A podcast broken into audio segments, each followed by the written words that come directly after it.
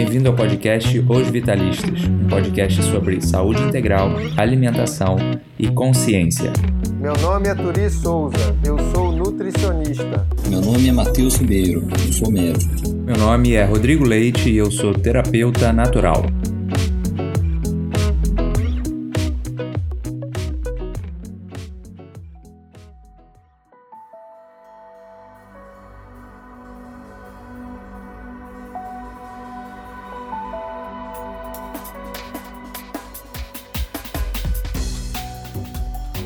Bom, pessoal, esse é o segundo episódio que a gente vai falar das bactérias e dos fermentados. A gente vai continuar esse papo que a gente começou no episódio anterior e desenvolver um pouquinho mais, falando de uma forma mais prática é, o que, que a gente pode fazer para cultivar essa nossa flora e cuidar dela de uma forma adequada para a gente sempre ter saúde. Então, a gente vai começar falando da diferença que a gente comentou no, no episódio anterior dos pré-bióticos e dos probióticos.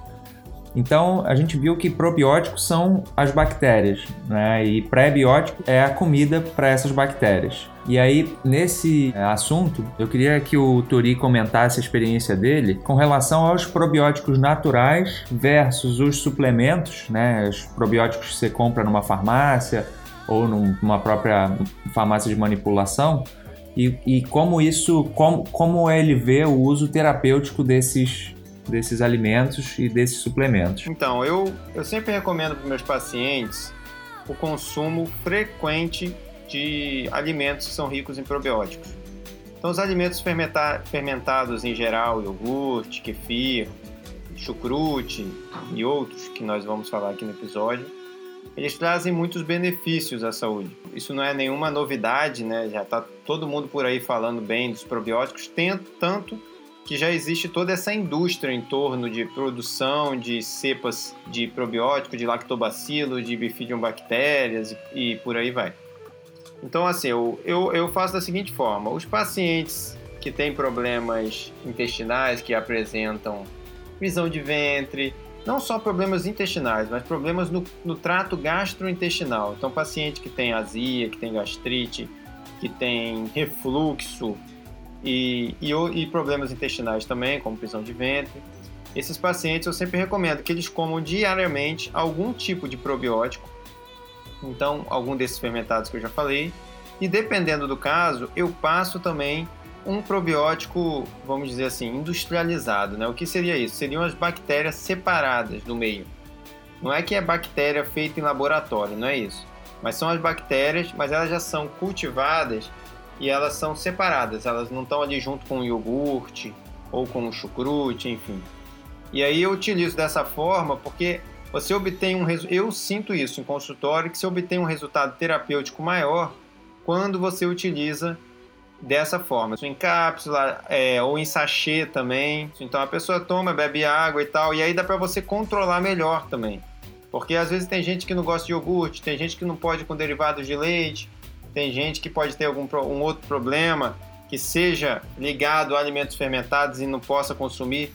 Então, quando, eu, quando você pode trabalhar com, com um produto mesmo pronto para ser usado, que é o caso dos probióticos industrializados, então fica mais fácil e você obter um resultado maior também. Isso é uma coisa que eu no consultório, como eu sou nutricionista, eu tomo muito cuidado, que é passar uma dieta que tenha bastante opções, para a pessoa não ficar enjoada. Então, quando você trabalha com cápsulas, com sachês, na parte de probiótico, eu tenho um resultado muito bom, principalmente para pessoas que têm problemas mesmo do trato gastrointestinal, porque é interessante, apesar das pessoas acharem assim que os probióticos, essas bactérias saudáveis, elas auxiliam só no intestino, não é essa que é a realidade, elas auxiliam também no estômago, auxiliam nos casos de gastrite e refluxo, enfim, todo o trato gastrointestinal ele é regulado pelas bactérias intestinais.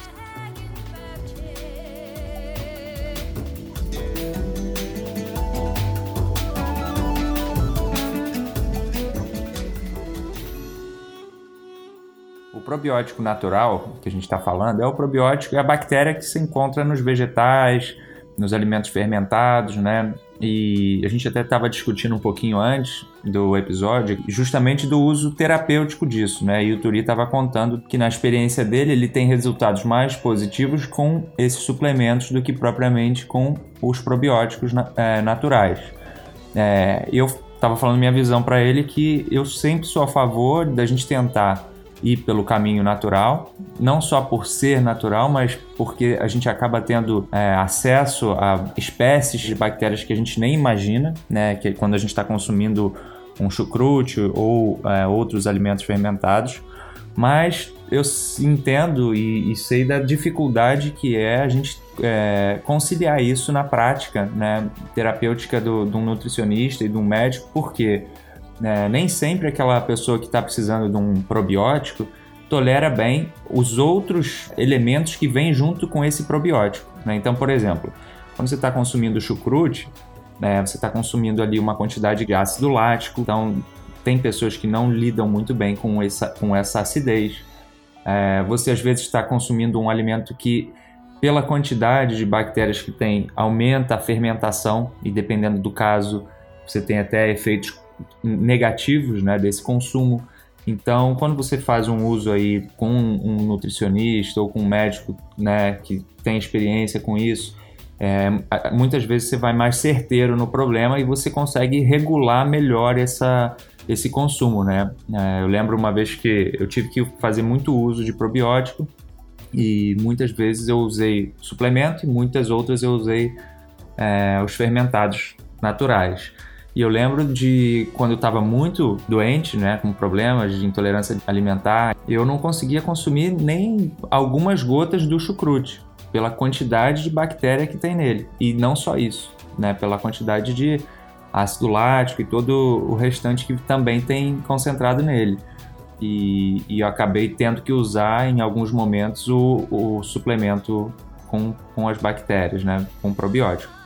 Então é, é legal a gente pensar na aplicação, né? Tem momentos onde você vai usar o probiótico natural, que vai ser, por exemplo, o iogurte, como o Turi falou, o kefir, esse cavassa, o kimchi, é, que são alguns dos tipos que a gente vai comentar aqui nesse episódio.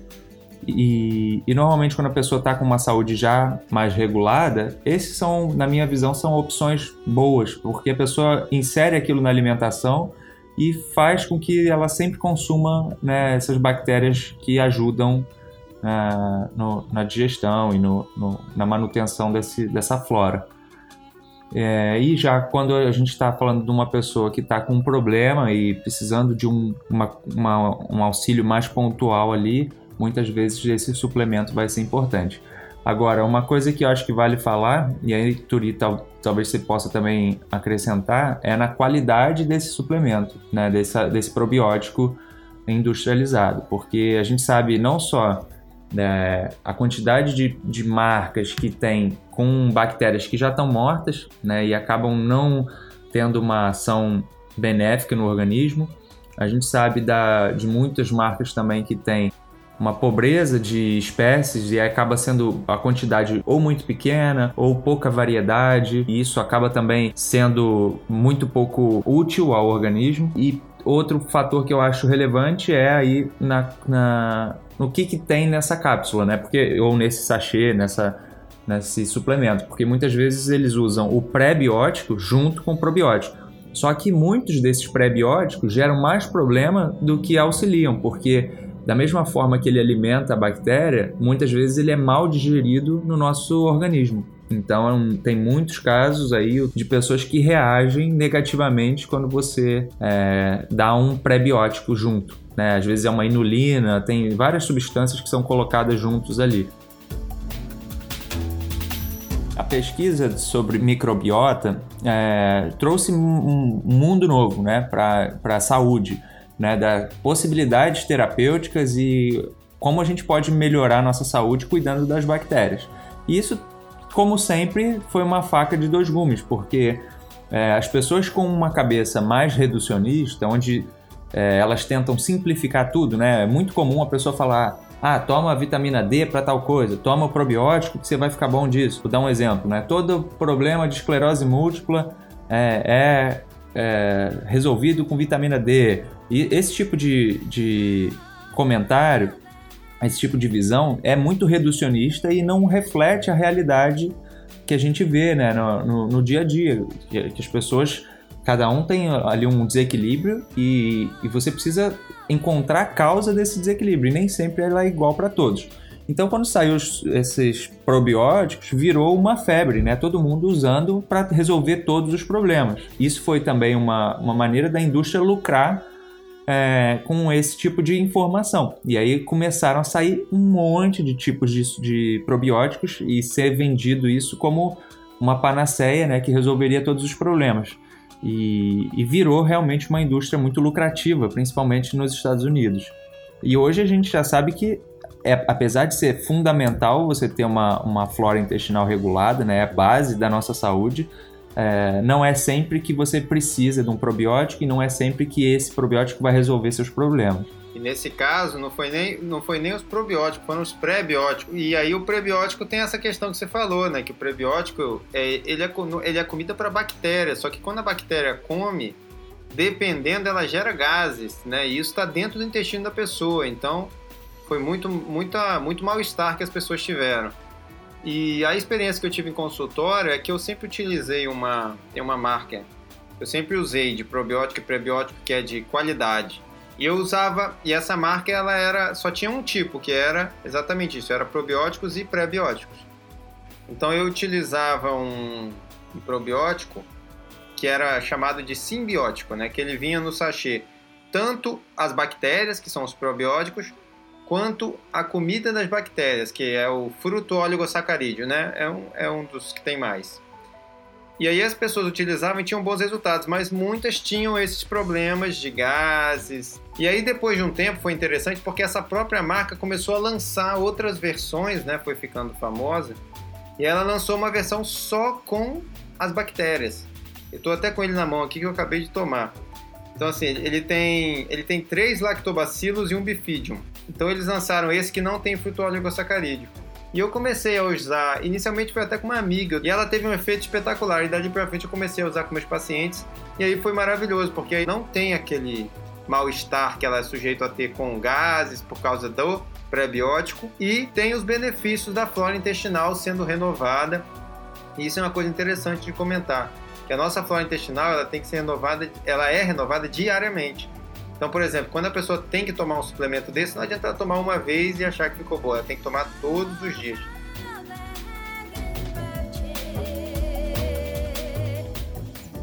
Outra coisa importante de falar é o seguinte, também não adianta, é, acontece muito com o paciente, né, até como o Rodrigo já trouxe, né, ele fica com uma visão de, ah, tomo isso para isso e vou resolver a, a, saúde da gente não é tão simples assim, a recuperação da saúde.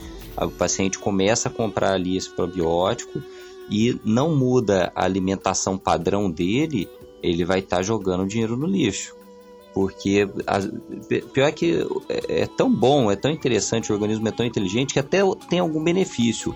Só que às vezes ele vai ter ali 10% do benefício que ele poderia ter se ao mesmo tempo mudasse a dieta dele também porque ao mesmo tempo que a gente alimenta e nutre o nosso organismo com essas bactérias, a gente também usa uma medicação é, usando industrializada, a gente piora o microambiente ali em nível intestinal para as bactérias que a gente não quer se proliferarem.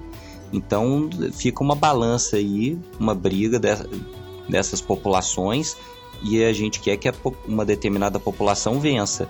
Só que para isso tem que colaborar com a alimentação também, senão é dinheiro no lixo. Com toda certeza. Eu, eu mesmo não, eu não toquei nesse assunto, Matheus, porque normalmente, como eu sou nutricionista, eu já passo a alimentação, né? E aí o, o probiótico já vem casado com a dieta, mas é isso aí, tem que ser uma dieta que seja benéfica para a flora intestinal benéfica. Se for uma dieta cheia de açúcar, trigo e refinados, não adianta nada tomar bactérias benéficas e mandar só comida para as bactérias ruins que vão atrapalhar todo o funcionamento do intestino.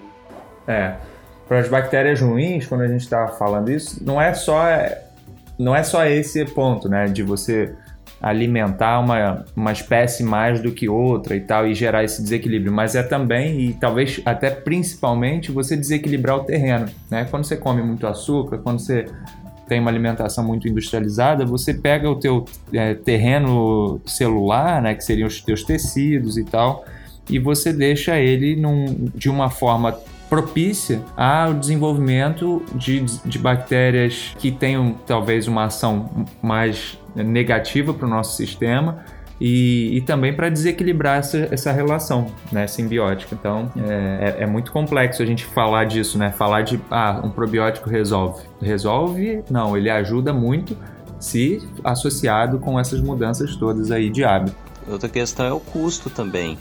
É, você, a paciente que não, não faz alteração da alimentação dele ele começa a comprar, às vezes a gente vai precisar prescrever duas, três vezes ao dia, fica um custo alto para o paciente e aí é onde entra a questão dos naturais também, os probióticos naturais.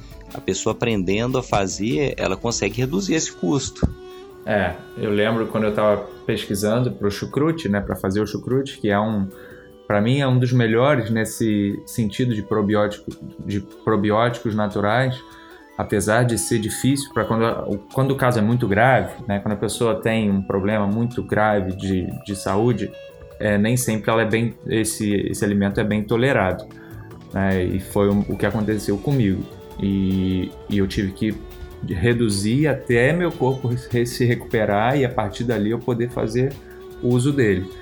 Mas é um tipo de alimento que é extremamente barato né? E muita gente fala, ah, mas é muito difícil, é complexo. Não é nada difícil, ele só é, não é um alimento um feito normalmente na nossa cultura.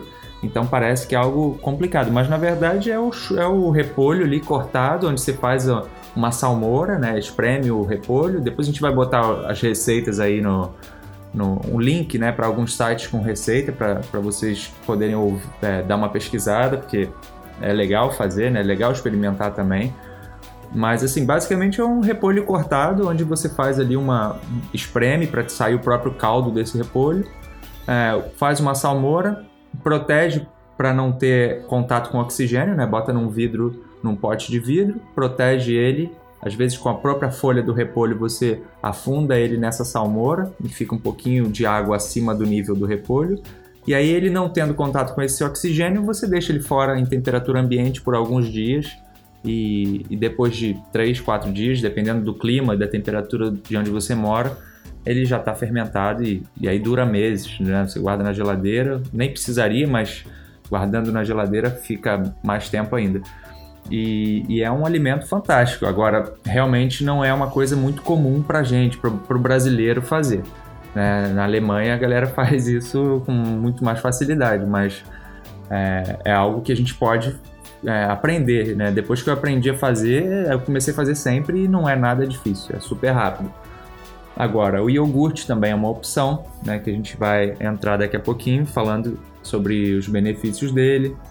E o kefir é algo que é simples de fazer.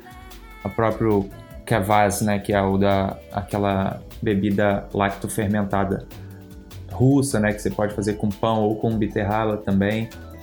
Então tem opções, a, a questão é a gente realmente tentar botar isso em prática. Agora, uma coisa que você falou, Turi, é, que eu acho que valia a gente comentar também, você falou, ah, as bactérias é, a gente precisa repor diariamente. Então, a gente tem um tipo de bactéria transiente, que é essa que passa pelo nosso trato gastrointestinal e faz ali o trabalho e vai embora, junto com as fezes. E a gente tem uma camada que fica presa ali, que faz um biofilme nesse intestino, e aí que tem uma função de barreira, de proteção e diversas outras funções também imunes e até na, na própria digestão. Então, essa bactéria que a gente tem no biofilme é que a gente tem que se preocupar ainda mais, né? De ter essa película bacteriana protegendo o nosso, a nossa parede intestinal, né? Ela fica grudada ali na mucosa e faz ali um, uma proteção contra outros tipos de bactérias mais agressivos, contra fungos e, e, e diversas outras substâncias que poderiam agredir o sistema. Então, quando a gente equilibra essa, é, essa flora intestinal, a gente está criando e ajudando na manutenção dessa barreira. Com certeza, eu quando eu estava falando também, Rodrigo, você explicou a respeito porque a gente tem esse costume, né? Acaba que a gente acaba usando sempre uma linguagem mais simples e direta para as pessoas entenderem. Mas a, a questão da simbiose, né, do terreno, bactéria ruim, bactéria má, isso aí é uma questão bem interessante também de ser explicado. Eu não me lembro se a gente se aprofundou nisso no episódio passado. A gente comentou no outro, mas não, não falou muito. Né? Foi até você que comentou. Vou fazer um comentário que eu acho interessante, que, por exemplo, né, o H. pylori. O H. pylori ele é uma bactéria que está presente no estômago da maioria das pessoas. E o H. pylori, ele é uma bactéria, poderia ser considerado, vamos dizer assim, uma bactéria neutra, benéfica. Ele é uma bactéria do trato gastrointestinal. Então, quando a pessoa, por motivos emocionais, por motivos alimentares ou por outros motivos, ela é como se ela irritasse essa bactéria. E aí sim essa bactéria começa a causar problema. Então o tratamento convencional vai e mata essa bactéria, ele trata matando essa bactéria. Só que o problema não é essa bactéria, é o que está irritando ela. Que pode ser um problema emocional, pode ser uma alimentação errada com esses alimentos que a gente já citou aqui e outros. É interessante assim, o exemplo do H. pylori eu acho bem legal, que as pessoas acham, ah não, eu, eu tenho H. pylori no estômago. Quase todas as pessoas têm H. pylori no estômago e nem todas têm problemas. Então é importante as pessoas saberem disso. Então eu acho, eu acho legal assim frisar isso. Sim, eu costumo falar assim, de vez em quando eu falo de bactérias ruins, bactérias más, para as pessoas entenderem a questão da alimentação, que é importante você comer uma alimentação que deixe um terreno propício para bactérias benéficas. Mas às vezes, para você explicar isso tudo, a pessoa não entende. Não é nem só propício para as bactérias benéficas, mas às vezes é um terreno que faça com que essa bactéria tenha uma expressão não agressiva. Né? Acho que aí você está levantando aí, né?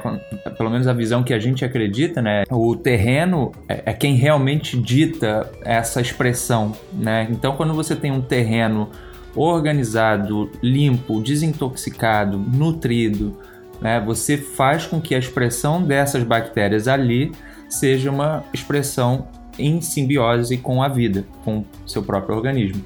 Isso explica também, é, por exemplo, eu fiz tratamentos de é, imunomodulação, onde eu tive que usar bactérias para fazer modulação do sistema. Eu quero, quero acrescentar aqui um, uma coisa importante para a gente estar tá trazendo para quem acompanha a gente aí no, podcast, é a questão também do, do preparo dos alimentos. Muitos dos, dos alimentos, só o fato da gente preparar em alta temperatura, a gente já mata muito, muitas das bactérias que a gente poderia se servir aproveitar aí para o nosso sistema, para nossa simbiose. Então é, é aquela questão realmente de a gente voltar a comer mais coisas cruas, caprichar mais ne, nesse tipo de alimento. Outra coisa são é a questão daqueles sucos verdes, né, suco, suco vivo, que entrou muito na moda numa época. E eles são fontes muito boas também de bactérias. São alimentos ali que além, lógico, de nutrientes, de vitamina, tem, por ser um, um alimento cru, não ter sofrido uma alta temperatura, ele tem muita bactéria viva e são ótimas fontes que já vem com inclusive com prebiótico, né? Vem probiótico, vem prebiótico junto e vem nutriente, vem mineral, vem vários outros outros compostos benéficos para gente. Então é bom que a gente retome essa, esse assunto também, né? Tudo que a gente consome, principalmente os vegetais, a gente já tem ali o, a bactéria, né? Ela está presente e aí, quando você faz um processo de fermentação, ela não só pré-digere esse alimento, como aumenta a, a, quantidade de bactérias numa escala gigantesca. Mas assim, sempre que você está comendo comida de verdade, né, frutas, vegetais, você está botando para dentro bactérias, você está fazendo, de certa forma, uma regulação. É, é, eu, eu trouxe também essa questão da temperatura que passou de 40 graus, né, o alimento cozido, que a bactéria que tem ali a gente vai matar, até o, o que a gente fala que são os nutracêuticos, né, os, são substâncias poderosas do alimento, a gente vai destruir proteínas que são importantes, a gente vai quebrar e elas vão perder, elas vão ficar aquele esqueleto de proteína. Para a gente usar naquele no sistema de pensamento que a gente fala como se fossem uns blocos para a gente construir a proteína. Mas as funções dessas proteínas vão ser perdidas, né? A função biológica dela, antioxidantes, moduladores, é, são biomoduladores, tudo isso é destruído pelo calor. Então, daí a questão de a gente restaurar um pouco uma culinária menos agressiva, né? Mais é, que respeite mais aquele alimento, né? Que é, que é aquele conceito que o pessoal já trazia, uma época também pegou bastante, da alimentação viva, né? Que eles falam do alimento vivo, de não ser morto na temperatura. É nesse sentido que vai a, a defesa dessa, dessa divulgação. É, e uma coisa legal que a gente tem que fazer é pensar sempre nessa individualização né, do, da alimentação, porque nem tudo funciona para todo mundo. E muitas vezes a gente é, tenta uma coisa nova e aí às vezes não funciona para gente, a gente se é, decepciona e desencoraja a gente a fazer uma mudança, o que não deveria ser é, o caso, né? Por isso que você sendo acompanhado por um profissional, eu acho que você está seguro, está mais seguro de poder fazer uma tentativa, né? Porque a gente não pode dizer também se aquilo vai funcionar ou não para ela. Muitas vezes funciona, outras pessoas têm uma sensibilidade maior ou, enfim, algum outro problema de saúde já presente que não permite ela fazer uma mudança, às vezes mesmo uma mudança que no geral seria bom para a maioria das pessoas. Então, eu acho que essa visão é importante, né? A gente sempre é, fazer uma tentativa, saber que muitas vezes até o que é saudável ele precisa ser visto com atenção, né? E, e só que a gente tenha esse cuidado na hora de fazer uma, uma mudança que seja adequada para a gente.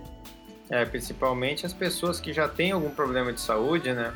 É, um acompanhamento é, é crucial. Então, a respeito do suco verde, eu achei bem legal esse, essa lembrança, né?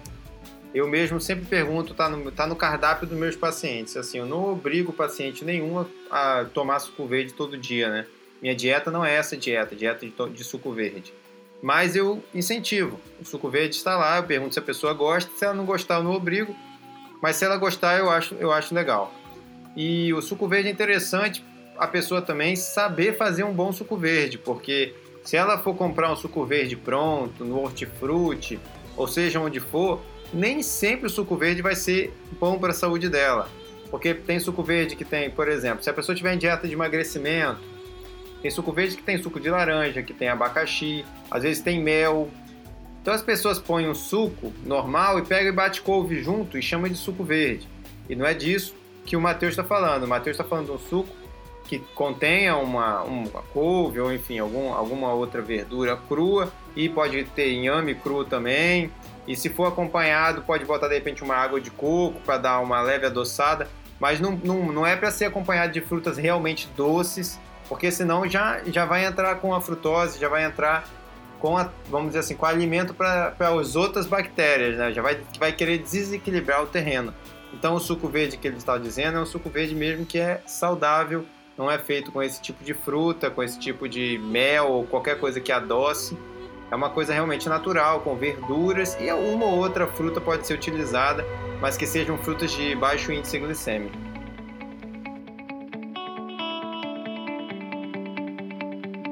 É, bom, vamos falar então do iogurte. Então, o iogurte ele é o leite com uma bactéria numa temperatura onde essa bactéria começa a se alimentar né, da, da lactose e gerando ácido lático que é, é o que dá esse sabor azedo no iogurte. Você pode comprar o iogurte no mercado, é, comprar aquele iogurte natural, integral, ou fazer seu próprio iogurte. É, eu preferia fazer sempre meu iogurte porque você sabe a procedência do leite, você sabe, né? Você escolhe um leite que é melhor. Então, eu lembro na época que eu comprei uma iogurteira, que nada mais é um, que um, um recipiente onde fica, você liga na tomada, ele fica é, numa temperatura específica, se eu não me engano são 40 graus, que ele mantém constante. E aí você bota o leite, bota um sachêzinho com as bactérias que você compra separado, mistura bem e bota ali para fermentar. Depois de 12 horas, mais ou menos, até antes, você já tem o iogurte, você já tem o azedo do iogurte. Mas depois de 24 horas, você praticamente não tem mais lactose. Né? Então, tem a, a partir de um período, você essas bactérias já consumiram totalmente o açúcar do leite, que é a lactose. E aí geram esse ácido lático e a galactose, que é um tipo de monossacarídeo que aí fica presente no iogurte. Com isso você tem um iogurte natural, né, feito por você, você armazena na geladeira. Eu, eu acho que isso é mais seguro, porque vendo as marcas no Brasil, né, se você olhar os ingredientes no rótulo, você vai ver que tem até amido, as pessoas, as indústrias botam para misturar naquele iogurte. Então, além do, do iogurte já perder as bactérias no transporte, no processamento, né? Porque há quanto tempo essa, esse iogurte ficou em transporte até o supermercado, né? Isso tudo vai, você vai perdendo a qualidade do produto e você vai perdendo as bactérias. Então, muitas vezes o iogurte que você compra no mercado não tem o probiótico que você pensa que tem. Fazendo em casa, você tem essa garantia. Aqui na Austrália, como tem muita gente de culturas que consomem muito iogurte, tem muita variedade. Então, tem iogurtes legais assim que não tem muito ingrediente industrializado, mas é, no Brasil eu acho que não é o caso. A maioria tem um monte de aditivos. Rodrigo, e o interessante da, da coalhada, do iogurte, né, em relação ao kefir, ao kvass, né, aos, aos outros, outros alimentos probióticos naturais, é a questão justamente do acesso, que é mais fácil, né, de ter esse acesso. O paladar a gente já está acostumado, né, com o iogurte, com o iogurte em si, né, e a questão do preço também, né. Gente, é, quando você faz ele em casa, você gasta só o leite, né. Você pode usar o o anterior como isca para o próximo. Então tem essas vantagens também. Uma, isso é uma coisa legal. Quando você fez o primeiro iogurte, o próprio soro, né, que é o, a gente fala para quem malha na, quem gosta de tomar whey protein, o melhor whey protein é o próprio soro, né, desse leite, desse iogurte fermentado. Quando você tira uma, às vezes uma colher de sopa, duas colheres de sopa de desse iogurte que você do primeiro que você fez, você bota ele junto com o leite num novo recipiente, faz o mesmo processo, você já tem bactéria ali, não precisa nem do sachê para fazer de novo o iogurte. Então é uma coisa que isso você vai fazendo infinitamente, né? Desde que você continue fazendo sempre, você sempre tem iogurte não precisa nem do sachê. Claro que uma hora você vai interromper o processo e vai precisar usar de novo, mas é uma coisa que realmente fica muito mais barata do que você comprar no mercado. Então é interessante que tem uma marca, eu não estou lembrando qual que é, que eles já estão fazendo iogurte natural integral e tem assim dois ingredientes: leite e fermento lácteo, né? Que são a, as bactérias, né? Já tem uma marca já vendendo dessa forma. Ah, eu e vi tem uma isso, forma cara. Também, eu vi alguém mostrando uma foto disso em São Paulo. É, era uma, um potinho pequenininho e aí tinha lá que era iogurte é, natural e sem aditivo, né? Sem nenhum é, ingrediente além do, do leite e o fermento. Isso, e, e aí a pessoa pode fazer em casa também sem iogurteira, Rodrigo. Eu vou falar também pro pessoal como é que eles fazem. Então, por exemplo, se você comprar uma, um iogurte desse no mercado, tem que ser natural, tem que ser. De preferência esse que só tem dois ingredientes, né? Natural, integral, não adoçado e só com leite e fermento lácteo. Aí você compra lá um copinho daquele, leva para sua casa e compra um litro de leite integral amorna ele, esquenta ele. E aí depois você coloca aquele iogurte dentro daquele leite, mistura. E aí você pega aquela leiteira, você tampa ela e põe uma coberta em volta dela. E aí você pode pôr no forno ou põe num armário da casa que não vai ser mexido. E aí você pode fazer isso 8 horas da noite, 9 horas da noite, você faz isso à noite. De manhã, quando você for lá, você tem um litro de iogurte pronto. E aí você pode consumir aquele iogurte, dar para a família. E como o Matheus falou, fica muito mais barato que com um copinho e um, uma caixa de leite você faz um litro de iogurte. E, e, é um alimento muito saudável, como nós estamos dizendo aqui. Quando a gente está falando de alimentos de verdade, probióticos naturais e tal, o, o processo é muito menos exato do que a gente pensa, né? Então, isso que o Turi falou funciona pra caramba, porque você vai deixar ela ali, às vezes você vai precisar um, talvez um pouquinho é, a mais de tempo para poder re remover toda a lactose, mas assim, funciona. Só que quando você mantém ali numa iogurteira, você tem um processo mais controlado, mais um pouco mais é, regulado, né? Mas dá para fazer de outras formas. Então tem várias maneiras de você fazer e, e é tranquilo. Agora, uma coisa que é interessante no iogurte é que normalmente ele não tem tantas espécies de bactéria como a gente vê no chucrute e em outros alimentos, né? Então, é, o Turi estava comentando que ele estava vendo mais benefício em tratar os pacientes dele com um suplemento é, industrializado, né? Então, muitas vezes o iogurte é, ele leva um tempo muito maior para a pessoa fazer essa simbiose é, regular de novo o intestino dela. Mas eu vejo que muitas pessoas também têm benefícios, né? Algumas dietas de recuperação de flora intestinal e digestão feita por pessoas que se especializaram nisso, né? A Natasha Campbell é um exemplo disso, que é uma uh, nutricionista que trata diversos pacientes com uh, problemas sérios intestinais, até crianças com autismo e tal e ela usa muito o iogurte como é, um probiótico interessante né, no, no, auxílio dessa recuperação. Mas ela também usa o suplemento de probiótico industrializado. Né? Inclusive, até tem uma marca muito boa que ela teve que desenvolver, né, depois de ter tido problema com diversas marcas, justamente pelo que o Turi comentou, de fermentação exagerada e de não ter muitas espécies diferentes. Ela, junto com o laboratório, desenvolveu uma, um excelente probiótico. Eu cheguei a comprar e usar e realmente é muito bom. É uma opção aí a mais, né? Mas aí, pelo que eu estou vendo, é, já tem várias opções no Brasil interessantes da própria indústria brasileira, né?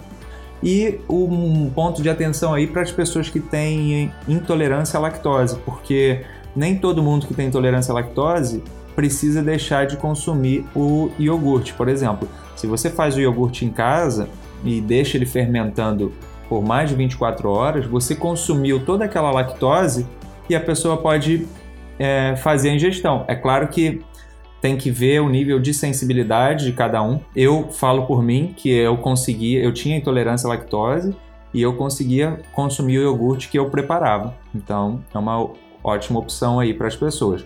Tem pessoas que têm intolerância à caseína, que é a proteína do leite, e aí não tem muito jeito, né? Aí você tem que acaba tendo que cortar leite, queijo, iogurte e fica mais complicado.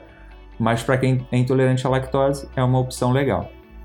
É, isso tudo que a gente está falando, é, a gente está generalizando, né? Mas existem alguns poucos casos onde é, o próprio probiótico pode ser problemático, né? Então é importante que as pessoas tenham esse tipo de cuidado e atenção também, porque existem algumas disfunções onde você usar um, um probiótico gera mais problema ainda para uma pessoa. É, um exemplo disso é quando a pessoa tem é, uma disbiose, um aumento de bactéria no, no intestino delgado, por exemplo, e, e, aí quando ela toma o probiótico acaba sendo pior. Né? Às vezes ela tem que fazer um, um, um, o oposto, né? Buscar reduzir essas colônias para depois equilibrar. Mas isso é um caso muito mais específico. Eu falo para meus pacientes, Rodrigo, é, eu faço as intervenções, eu proponho um, um esquema de tratamento e eu sempre preciso do feedback, da resposta desse paciente àquelas intervenções porque o organismo dele, com as respostas, que vai me dar o, o, tom, que vai mostrar o quanto eu posso agir mais intensa em um ponto ou não. Então é aquilo, o paciente, a responsabilidade, ele tem que assumir essa responsabilidade, porque eu tô com o paciente só naqueles minutos da consulta e o paciente ele está consigo o dia todo. Então ele percebeu sintomas no dia a dia. Eu durante a consulta eu ensino o paciente a perceber, a, a olhar para o próprio corpo, a, que ele possa identificar o, o que vale a pena dele tomar nota para depois me passar. E aí eu regular com ele o, o esquema terapêutico dele. Então essa responsabilidade tem que ter de estar tá alerta aos sintomas, começou a sentir algum, algum mal-estar, lembrar de trazer isso para a gente. E aí a gente vai conversar e ver em que ponto o organismo dele tá para poder ou voltar ou tirar alguma coisa. Com certeza, cara. A gente espera que esse podcast seja né, um suporte aí de informações e de uma visão que a gente tem que às vezes é diferente do que a pessoa está acostumada a ver. Né? Mas assim, que seja um, uma informação a mais para essa pessoa levar e conversar com seu médico, com seu nutricionista, mas é fundamental. O corpo é muito complexo e a gente precisa de ajuda, né? Quando a gente está mal, a gente precisa de ajuda. E, claro, não deixando nunca de se informar, a gente tem que ter o auxílio, mas a gente tem que também formar o nosso conhecimento e nosso saber para a gente ter condições de olhar pela nossa saúde. Outra opção interessante é o kefir, que é uma mistura de bactérias e leveduras que fazem a fermentação e geram aí um, um líquido fermentado. Então, existem dois tipos de kefir. O kefir que é usado para fermentar o leite e o kefir de água, né? Então você pode fazer os dois. Eu fazia o kefir de água e achava muito bom. Assim, o sabor é uma delícia, eu adorava e é fácil de conseguir. Existem justamente porque são uns grãozinhos que você precisa para fermentar. Muitas e, e esses grãos eles vão aumentando conforme você vai fazendo as fermentações. Cada vez que você faz uma nova quantidade de kefir, você gera mais quantidade desses grãos. Então, muitas pessoas compartilham isso de graça. Né? Você vê na internet, no Brasil tem isso, grupos de pessoas que fazem doação desses grãos. E aí você faz, começa a fazer o seu e depois você pode passar para outras pessoas também. É um cultivo extremamente barato, fácil. Você precisa só do, dos grãos de kefir, da água e do açúcar, normalmente o açúcar é, demerara, que esse grão, essas colônias de bactéria e levedura consomem esse açúcar e geram também uma bebida fermentada mais ácida, que é saudável e uma delícia. Eu acho muito bom. Essa bactéria, ela não só pré-digere o alimento, mas ela tira essa, esse excesso do açúcar que você, né, no caso do leite, né, ela diminui o, a lactose e chega até a consumir ele inteiro e no kefir também, ela você bota ali aquela mistura com o açúcar, de água com açúcar e ela consome. No final quando você toma depois de dois dias mais ou menos de fermentação quando você toma o kefir você vai ver que ele está azedo azedo né? Então fica um, como se fosse um, um, vinho, uma, não é vinho sabor, mas é um, um, alimento como se fosse uma bebida. Ah, inclusive, alguns desses fermentados geram até um teor alcoólico, né? Então, para quem tem problema com isso, tem que tomar cuidado, né? Chega a ter 0,5, às vezes até mais de porcentagem aí de álcool. Você tomou um porre de kefir, Rodrigo? Na Alemanha tem marca industrializada de kefir de leite. É, aqui também tem, cara. Aqui na Austrália tem esse kimchi, é, kombucha, isso tudo. É, virou uma indústria, né? As pessoas viram como é saudável é, e começaram a fazer quase que industrialmente. Não, não chega a ser industrialmente porque são empresas que fazem ainda com todo o cuidado, né, de um processo mais artesanal. Uhum. Mas já é vendido aqui, você vai nas feiras aqui, toda feira tem é, diversos tipos de, de chucrute, de fermentado. E o, e o custo? É muito como, legal. Como é o custo? Ah, não é tão. É, é, porque assim, se você pensar em dólar é caro, né? Mas assim, se você pensa. É, Mas você... comparando com os outros alimentos, não é nada fora do, do padrão. Não, seria, por exemplo, um pote de Vou falar o, valor em dólar australiano só para a gente ter uma ideia, mas assim, se a gente não converter e considerar que você né, está vivendo num país, você está ganhando em dólar, e é como se você estivesse no Brasil pagando em real. Seria 8 dólares, 9 dólares um pote de 500 gramas, né? Não é, não acho tão caro não. É caro, assim, mas é o preço, é o preço de que alimento aí com 8 dólares? Com 8 dólares, uh, ah, é o preço de uma de mercado, né? O preço de uma bandeja de 500 gramas de carne, dependendo da carne, claro, né? Mas uhum. é, o preço de é, de três abacates. Ah, é acessível. É. Meio que é o preço de preço de meio preço de meio quilo de carne, né? É, mais ou menos, né? Meio quilo de uma carne que não é a melhor carne, mas é, não é tão caro assim. Outra coisa interessante, né, outro alimento interessante é esse kvass, né? E ele é feito tanto do pão, né, ele é uma bebida russa e ela é feita tanto do pão quanto da, da beterraba. Você pode fazer com a beterraba. E também tem essa com a beterraba tem muitos benefícios, inclusive, inclusive benefícios no, no, nos processos de desintoxicação, porque a beterraba tem aí um, um papel importante no, no, nos processos hepáticos, né, de auxílio aí ao fígado e tal. Então é, é outra bebida que é, além do fermentado, ela é super saudável, né? Todos esses alimentos que a gente está falando são alimentos que foram é, utilizados pelas culturas ao longo de milhares de anos, né? Por exemplo, o kefir tem relatos aí de terem encontrado 1650 a.C.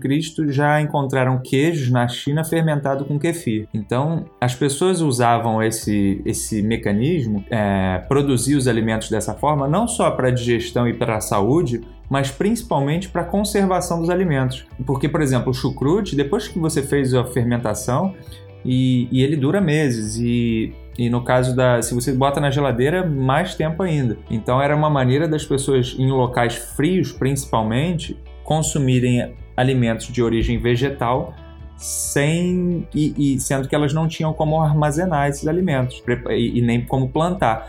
Então elas se preparavam durante os períodos mais quentes para no inverno ter é, acesso a esses alimentos.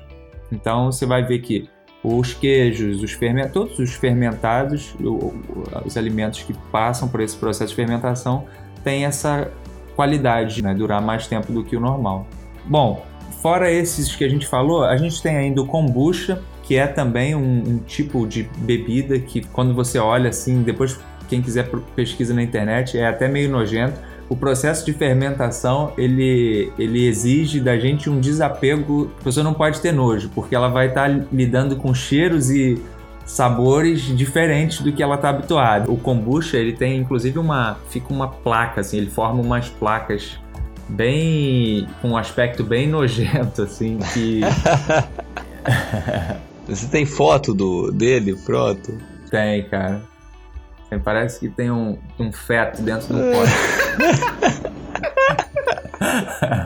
Vai, bota kombucha aí pra você ver. Nossa! Caraca, eu tô vendo aqui, Rodrigo. Caraca.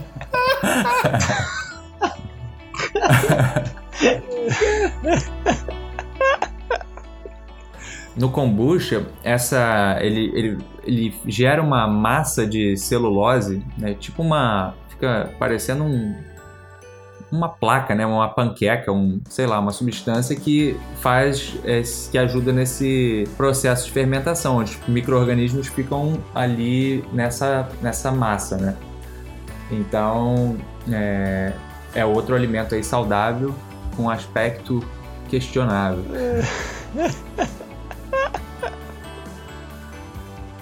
Bom, outro alimento interessante é o kimchi, que é, um, é, uma espécie de fermentado também. Me lembra muito o chucrute, mas ele é bem apimentado. É, se não me engano, é de origem coreana e também super saudável. São diversos tipos de vegetais ali numa conserva. Depois que você gera o chucrute, você pode fermentar outros vegetais, né? Então você pode usar para fazer o picles, que é o pepino fermentado. Você pode usar para fazer o, o kimchi e diversos outros alimentos. Fora isso, a gente tem o natto, que é um fermentado da soja, é, é, de origem, se não me engano, chinesa ou japonesa.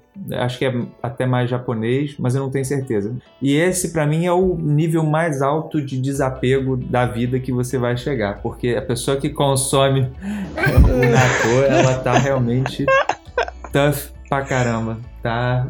Em outro nível. Ela tem que estar, tá, cara, desapegada, porque é um cheiro é muito forte e é muito ruim. O aspecto é terrível e a textura eu não vou nem comentar. Mas eu acho uma delícia, eu gosto pra caramba, mas eu vejo assim, a minha esposa é de é, origem, a família japonesa, e mesmo para quem é japonês, nem sempre as pessoas consomem. Né? Mesmo quem tem a, é da cultura, não acostuma e não gosta do sabor, porque é muito, muito difícil. Talvez o, o mais difícil desses alimentos. O chucrute também não é um alimento fácil, né? mas assim, muita gente gosta. Na Alemanha é muito comum, na Europa as pessoas usam mais. E eu acho também uma delícia, mas eu sei que o natô é algo bem complicado. Mas quem quiser tentar, é, eu normalmente comprava. Rodrigo, e você consegue encontrar a soja orgânica aí? Tem facilidade de encontrar? Que aqui no Brasil ela já é quase 100% transgênica. Então, aqui é, na Nova Zelândia é até mais restrito, né? É, mas aqui quase não entra transgênico. O transgênico que você vê aqui é do industrializado. É, então, por exemplo, você compra um produto que é de origem americana e esse produto é a base de milho ou tem milho né, na, na composição. Provavelmente esse milho é transgênico, né? A não ser que seja realmente um produto orgânico. Então, mas tem agrotóxico, tem um monte de coisa também. Outra coisa que eu tenho encontrado muito aqui e que eu acho que é excelente é o pão de fermentação natural. Então é isso que eles chamam de sourdough, né? Que é o, é o pão com fermento mesmo, feito com fermentação lenta e tal. Que é muito mais saudável do que o pão normal que a gente compra, que é porcaria, né? um pão industrializado. Já até se especula que muitos dos problemas que a gente tem aí de intolerância a glúten na verdade, é intolerância a diversos é, produtos utilizados e até a própria transgenia do trigo, né? Então, acho que vale um alerta aí, porque no Brasil já tem algumas pessoas fazendo. Eu conseguia comprar o pão de fermentação natural de um amigo, mas já tem pessoas que estão começando, já tem empresas começando a fazer isso. E aqui é bem comum. Você vai na padaria, numa, tem, tem várias padarias aqui que vendem muitos tipos de pães, assim, de tradicionais. E aí você entra lá, tem diversos pães de fermentação natural. E é uma delícia. Não, não tenho. É, problema na digestão com eles, assim, é super tranquilo. Então, é, até essa, essa paranoia toda com glúten, eu acho que a gente vai daqui a pouco mudar um pouco essa visão. Porque o problema, na minha visão, não é o glúten em si. É, eu, queria ter acesso a esse pão, viu, Rodrigo? Eu vi no pessoal da antroposofia fala muito desse pão, pão azedo que eles chamam lá. Eu estava querendo saber como é que faz, sei lá, para poder passar para alguns pacientes, fazer um teste. Você podia fazer em casa, cara. Eu cheguei a ver algumas receitas para fazer, não é difícil. Normalmente dá trabalho no início, né? Quando você está começando a fazer ali, você tem que, você tem que aprender tanta coisa que aí você fala, caramba, não, não vale a pena. Mas depois você faz a primeira, a segunda, vai, entendeu? O chucrute para mim foi assim pô, dá maior trabalho, não sei o que, tem que ficar de olho, tem que saber se está estragado, se está fermentado, se, se dá para consumir, se não dá. Depois da segunda vez que você faz, terceira vez, cara, é automático. Você não, você, como, como eu cozinho aqui outros alimentos, eu faço o chucrute, entendeu? Não, não é algo difícil. E o pão, esse amigo que fazia, começou a fazer esses pães em casa. Cara, uma delícia não dá problema nenhum. Na maioria das pessoas que tinham problema de digestão, que consumiam, quando consumia o pão normal, não tinha nenhum problema com esse pão. Você pode fazer diversas. Eu tô aqui hoje, é... eu tô até com um pão aqui que é de centeio, nesse esquema também de ser sourdough, né? Feito com fermento é, direitinho e tal, fermento azedo e um processo de fermentação lenta. Então isso, isso é muito legal. Eu acho que Principalmente no Brasil, cara, que a gente tem a cultura de comer muito pão. A gente adora um café com, da manhã com pão. Eu acho que quem gosta e quem tem problema de saúde, né? Mesmo que não tem, porque vale a pena evitar, né, os problemas no futuro. Devia in sabe... investir nisso, nessa em aprender isso. Tu sabe a respeito do índice glicêmico desse pão? Não sei, cara, mas eu sei que o fato dele ser fermentado, né, é, de uma forma muito mais lenta e, e também o fato dele ser integral, né, assim, se você usar mais grãos integrais, faz com que a digestão dele seja mais fácil eu imagino que o índice glicêmico também seja mais baixo, mas não tenho certeza. Então, galera, espero que vocês tenham gostado do episódio de hoje, tenham aproveitado da melhor forma possível.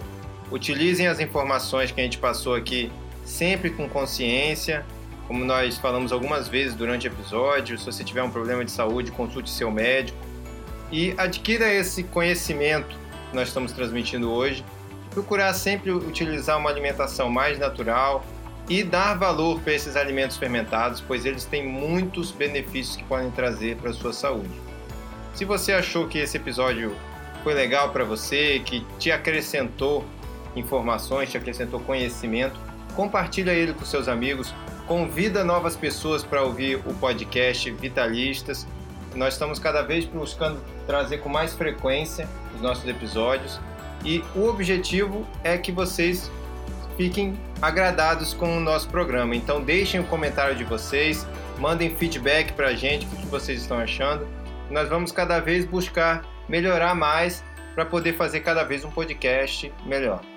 Amigos, isso aí, foi bom estar com vocês. Aproveitem a, o bate-papo, que tiver de novidade aí para vocês, mandem perguntas. A gente está aqui para ajudar vocês aí a conseguirem atingir um nível melhor aí de saúde. Um abraço.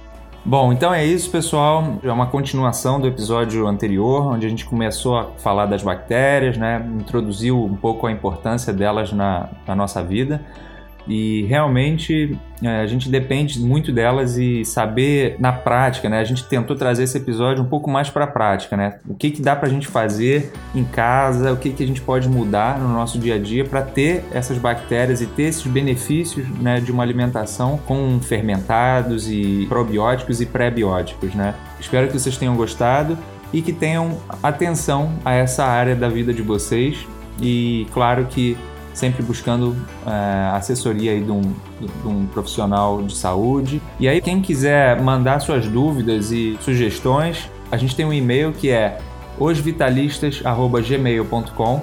Então, mandando essas perguntas para a gente, a gente vai tentar responder ao longo dos episódios ou incorporando na nossa, nas nossas pautas e trazendo sempre aí assuntos que tenham a ver com o interesse de vocês. Então é isso, um grande abraço e até a próxima.